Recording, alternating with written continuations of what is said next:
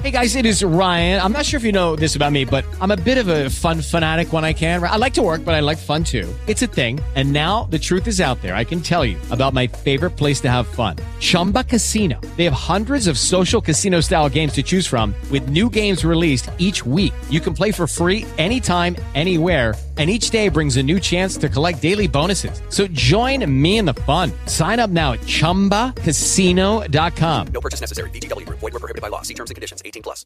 Lucky Land Casino asking people what's the weirdest place you've gotten lucky? Lucky? In line at the deli, I guess? Aha, in my dentist's office.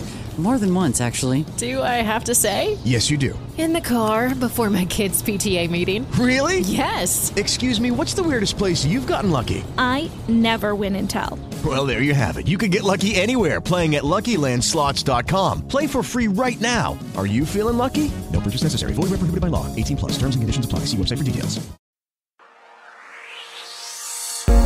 Olá, este é o ESG de A a Z, o podcast para quem quer mudar o mundo. Eu sou Rodrigo Caetano e hoje eu converso com Paulo Pianês, diretor de Relações Corporativas e Sustentabilidade da Marfrig. Nós conversamos sobre a COP26 e o papel do setor de carne na economia de baixo carbono. Vamos à conversa. Esse podcast é uma realização de Exame e Pacto Global com o apoio de Marfrig, BTG Pactual, Grupo Malve e Clabin. Ô Paulo, tudo bom? Obrigado por aceitar nosso convite aqui para conversar. Eu queria saber, é, de início, como é que você enxerga é, a participação da Marfrig na COP26, ou seja, qual que é o papel que a indústria da carne pode ter nessa agenda global da economia de baixo carbono? Não, eu acho que a gente tem um papel fundamental. Né? Quando a gente pensa na, na agropecuária como um todo, a gente sabe que é um setor que tem desafios grandes do ponto de vista de emissões, dentro de um contexto em que a descarbonização ela é urgente, né?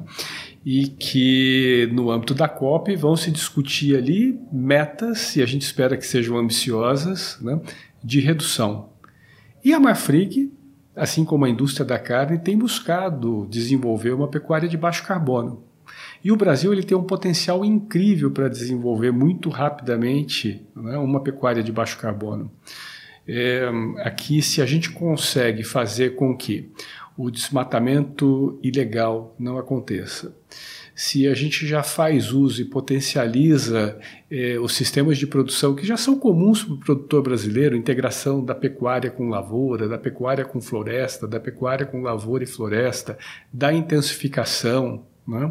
Se a gente faz com que os nossos animais né, ganhem qualidade, sejam abatidos em menor tempo, ou seja, a gente tem todo o potencial para fazer com que a nossa pecuária, além de alta qualidade, né, produza uma carne de baixo carbono.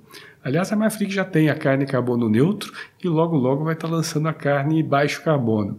Então a gente tem tudo a ver com aquilo que vai ser discutido na COP e a gente quer levar um pouco dessa experiência do que tem sido feito e, obviamente, se a gente puder, a nossa intenção é sim influenciar esse setor para que todos falemos a mesma língua, a língua do baixo carbono. Ah, é, o, o setor de pecuária ele tem sido considerado até um vilão, né?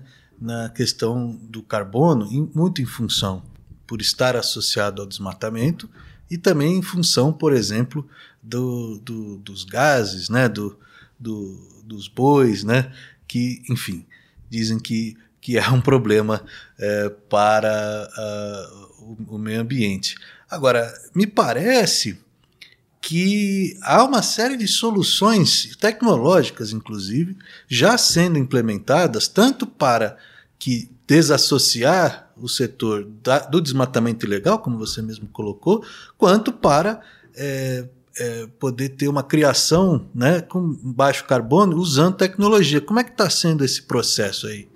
Bom, de fato é, a gente tem claramente ainda problemas na produção agropecuária brasileira, né? Sem dúvida ainda há desmatamento, né? A gente tem aí que fazer um esforço monumental para se cumprir o Código Florestal, se evitar desmatamento ilegal e, quiçá, a gente consiga fazer com que o nosso agro seja mais produtivo do que é, né, fazendo com que, com as áreas que já tem hoje abertas, a gente possa aumentar a produtividade, intensificar essa produção, sem a necessidade de supressão de novas áreas. Que sabe daqui a pouco a gente, em vez de falar de supressão de área ou de cumprimento de código florestal, a gente fale mais de restauração, de regeneração de, de, de áreas que em algum momento foram suprimidas. Né? Então, sim, existe esse desafio de fato. Né? Quando a gente fala da pecuária, também é evidente que tem hoje, sim, é, o desafio de como que a gente mitiga ou reduz a emissão provenientes da, da, da criação dos animais. Né? E como você falou, tem tecnologia para isso. Tem tecnologia do ponto de vista de suplementação eh, alimentar para os animais, já tem aditivos que você coloca na última fase é, da pecuária, quando o animal está ali no confinamento ou no semi-confinamento, fazendo a engorda, a preparação para o abate, que faz com que haja redução de emissões da fermentação entérica. Há os sistemas de produção integrado, que é aquilo que eu estava dizendo, né? você integrar pecuária com floresta, com agricultura, né? com lavoura, isso faz com que, esse, que esses sistemas também eles tenham um balanço de compensação das emissões que os animais têm. Então basta você fazer um, um bom arranjo desse, desse sistema de produção com o número de animais lotados ali, né? Tem tecnologia para você fazer melhoria genética e fazer com que esse animal esteja pronto para o abate num tempo menor. Então você vai ter uma carne de melhor qualidade, ao mesmo tempo também que você vai ter um ciclo até o momento do abate né, que seja menor. Obviamente obedecendo a todos os protocolos fundamentais de bem-estar animal. Afinal, a gente está falando de um produto que, em última instância, ele é um ser vivo. Sente dor, sente fome, sente estresse. Então a gente precisa cuidar para que desde o momento em que ele nasce até o momento do abate, né, essa criação seja mais humanizada possível. Mas a tecnologia está posta e dentro do nosso plano, que a gente chama de Marfrig Verde Mais, né, ela, ele, esse plano ele tem mais de 40 iniciativas que conversa com tudo isso. Metas de redução bastante robustas, com iniciativas que vão fazer com que a gente chegue a essas metas, para que a gente possa, daqui a pouco, trilhar, sim, né, para uma produção que mire o famoso net zero, né, mas ou que pelo menos a gente consiga reduzir drasticamente as emissões. O Brasil exporta muita carne, né? Ninguém exporta tanta carne quanto o Brasil. Porém, é, há um risco de imagem é, que eu, eu acredito que muitas é, indústrias, é, não só do setor de pecuária, mas do agronegócio como um todo, se preocupam com a crescente, uh, uh, como eu vou dizer, crescente mau humor né, do exterior em relação ao, ao nosso nossa, nossas políticas de proteção ambiental e tudo mais. Uh, de que forma isso pode afetar ou está afetando o negócio de vocês e como vocês pretendem é, virar esse jogo, né? mostrar que olha, o agronegócio brasileiro é mais tecnologia do que é, desmatamento. Não, eu acho que a gente tem eu, eu, eu acho que a gente tem um desafio muito grande de construir e de mostrar uma narrativa que vai refletir o que é a realidade, né? de que mais de 90%, a grande parte da produção brasileira, é uma produção que já obedece a todos os preceitos ambientais necessários, do ponto de vista de conciliação de produção com conservação, tendo em vista agora até a questão de se produzir é, no regime de baixo carbono. Então, isso já acontece. Né? Mas tem uma parcela ainda que é uma parcela que, que desmata sim, tem uma parcela que está muito relacionada à especulação é, de terra, especulação imobiliária. É, tem uma outra parte que está muito relacionada a terras públicas, né, que são terras não destinadas e que, portanto, se derruba muitas vezes aquela mata que está ali, se estabelece aquela área, né, se coloca boi depois, então, olha, a pecuária está desmatando. Não, aquilo ali é uma marcação de uma especulação que está sendo feita. Então, eu acho que é, essa separação do que é crime né, é, do que é a agropecuária de fato no Brasil, ela tem que ser cada vez colocada mais às claras. Né? E eu acho que tem um caminho grande para se fazer isso ainda. E na outra ponta, é claro que existe essa pressão. A Marfrig é uma empresa de capital aberto e, independentemente disso, tem pressão do investidor, tem pressão do cliente, tem pressão do consumidor final, né? tem pressão dos bancos que concedem crédito, enfim. Né? Tem pressão da sociedade civil, tem pressão da mídia em geral, tem pressão né, de poder público, poder regulador. Né? Então, isso daí é inescapável. Mas o fato é que né, tem muito que ser feito ainda. Né? E numa outra ponta, tem, a gente tem que olhar isso sob uma outra perspectiva. A perspectiva que hoje a gente vê acontecendo é uma perspectiva de excluir. Então, olha, o investidor fala: olha, eu não vou investir, vou desinvestir nesse setor aqui. Aí o banco fala: olha, eu vou aumentar os meus critérios e não vou emprestar. Né? Ou o cliente fala: olha, eu não vou comprar esse produto. Né? E aí você vai criando uma situação em que essa exclusão, em vez de viabilizar é, meios para que você regularize uma determinada situação, você faz com que aquela situação fique ali. Se eu trago isso para o exemplo da pecuária, e a gente fala que boi de velho no mal e no pasto, né, você vai estar criando um segundo mercado né, que está longe daquele mercado formal que está produzindo aderentes às melhores práticas. Né? Então a gente acredita é, que esse não é o melhor caminho, a gente tem que fazer um caminho inclusivo. Identificou um problema, como que eu posso fazer com que o recurso chegue até esse produtor para que ele resolva o problema que ele tem e produza de uma maneira é, mais aderente aos preceitos socioambientais? O investidor, em vez de ele sair desse setor, né, como é que ele pode investir e pressionar e acompanhar para que ele veja aquele setor se desenvolvendo de acordo com esses preceitos. Os bancos, né, fazer com que recurso crédito chegue a um determinado produtor que muitas vezes é pequeno e ele tem um problema de regularidade ambiental, um problema de regularidade fundiária, simplesmente ele não vai ter acesso a crédito.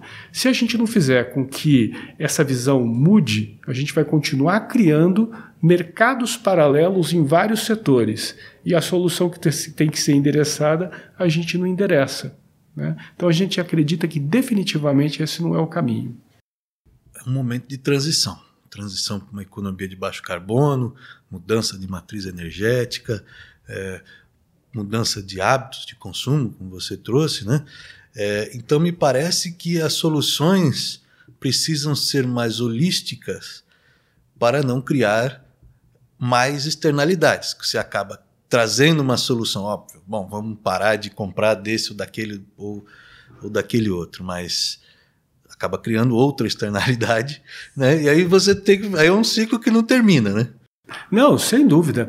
É, é, eu costumo dizer que é, no setor da pecuária tem que olhar esse todo. Quando a gente fala de economia de baixo carbono, ou uma pecuária de baixo carbono, ou uma pecuária que não precise de novas áreas para produzir, é, ou de uma pecuária que olhe hábitos de consumo que se transformam radicalmente, né, e a carne que vai ser consumida daqui a pouco, né, ela tem que oferecer uma série de requisitos que vão ser exigidos, senão ela não vai ter lugar lugar. Né? Há um mercado de consumo que vai estar mais diverso, né? que vão ter outras possibilidades de carne, até que não são essas que a gente conhece hoje, ou é um plant-based, é uma carne de laboratório. Né? Então, essa visão, e acho que você usou uma boa palavra, ela tem que ser holística mesmo. Né? A gente definiu um modelo na, na Marfrig que a gente tentou, em alguma medida, é, listar ou elencar todas as variáveis que estão nessa cadeia de valor, que vai desde a origem, como eu controlo a origem, e quando eu falo de controle de origem, tem todas essas questões envolvidas, né, de como se dá apoio, de como muda esse paradigma da exclusão para a inclusão. Tem que olhar as questões de carbono, ou seja, dentro daquilo que está sendo feito lá na ponta, né, como que a gente pode implementar soluções e tecnologias para que efetivamente essa pecuária seja de baixo carbono. Mas numa outra ponta, quando você produz, você usa recursos naturais água e energia, né? como que a gente pode otimizar o uso disso, buscar fontes de geração de energia que sejam mais limpas ou, e mitigar né, o minimizar muito o uso da água nessa produção, a gente gera efluentes e resíduos, como que eu é, adapto sistemas para mitigar o risco de impacto que isso in, in, é, inevitavelmente vai ter a questão do bem-estar animal, como é que a gente é, consegue fazer com que haja ações de acordo com o que é preconizado em melhores práticas. É, impactos sociais ao longo da cadeia, né? A gente está produzindo onde tem populações quilombolas, populações indígenas, comunidades que fazem parte daquele entorno, né? Como que eu entendo isso e faço com que o impacto que poderia ser negativo seja positivo do ponto de vista de fixar aquele produtor ali, principalmente aquele pequeno, de levar educação para aquele entorno, de conservar aquelas terras que já são destinadas, seja de um povo quilombola ou uma população indígena. Então a solução ela é de fato ela é holística. Não dá para olhar uma ponta só. E olhando tudo isso, de acordo com essa transição alimentar que está acontecendo, hábitos de consumo que mudam muito radicalmente, exigências de um cliente que cada vez mais está buscando que essas questões sejam atendidas, um investidor que está olhando isso a cada momento também, né? fora a observância da mídia, da sociedade civil, da regulação. Então, é absolutamente ampla né? as várias é, os vários fatores que a gente tem que olhar. Isso para isso tem que ter essa visão holística, senão a gente não vai chegar a lugar nenhum. Muito obrigado, Paulo. Eu que agradeço a oportunidade, foi muito legal. Chegamos ao fim de mais um ESG de A a Z. Obrigado pela sua companhia. Para saber mais sobre ESG, acesse exame.com/esg. Semana que vem estaremos de volta. Até a próxima. Waiting on a tax return? Hopefully it ends up in your hands. Fraudulent tax returns due to identity theft increased by 30% in 2023. If you're in a bind this tax season, LifeLock can help. Our US-based restoration specialists are experts dedicated to helping solve your identity theft issues. And all LifeLock plans are backed by the Million Dollar Protection Package. So we'll reimburse you up to the limits of your plan if you lose money due to identity theft. Help protect your information this tax season with LifeLock. Save up to 25% your first year at LifeLock.com slash aware.